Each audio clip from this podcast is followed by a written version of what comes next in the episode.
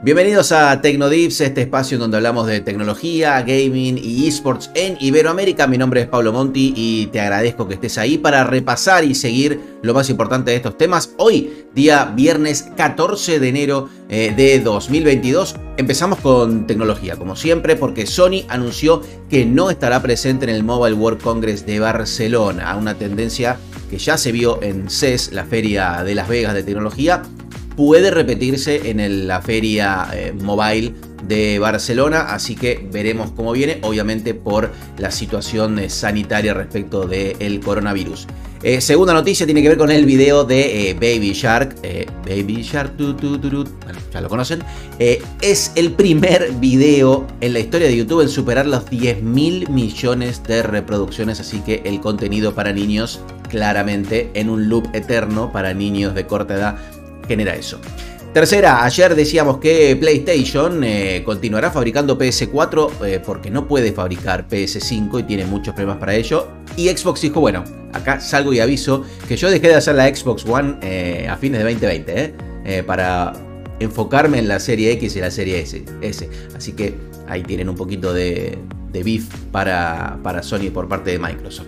Pasamos directamente al mundo de los videojuegos porque después de la batalla entre Epic Games y Apple, Nvidia se podría convertir en el vehículo para que Fortnite vuelva a los dispositivos con iOS, como a través de su servicio GeForce Now.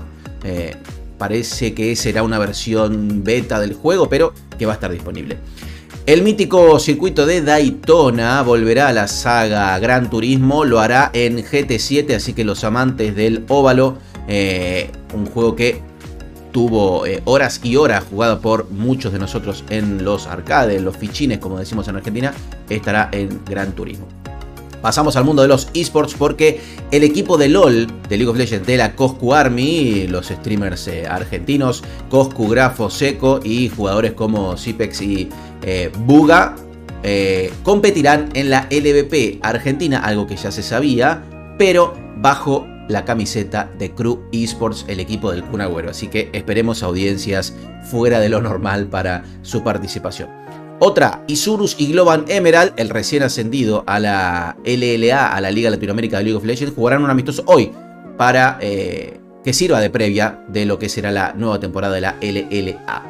Blast dio a conocer su calendario competitivo 2022 en Counter-Strike Global Offensive, eh, que contará con casi 2,5 millones de dólares en premios a lo largo de todo el año. Recuerden que de la mano de la Fire League eh, habrá clasificatorios para eh, América, todo el continente americano y también Iberia. Y por último, el Louvre Agreement, este acuerdo que tiene ESL con muchos de los clubes más importantes de CSGO del mundo para hacer la Pro League, un proyecto muy ambicioso y que está yendo muy bien. Fue renovado ese acuerdo hasta 2025, así que eh, tenemos competencia de CSGO y para rato. Hasta aquí entonces las noticias, si llegaste hasta aquí es porque te gustó, como digo siempre, suscríbete, dale like, compartilo, lo que sea para ayudarnos, nos viene bien. Eh, gracias por la compañía, nos vemos el lunes. Adiós.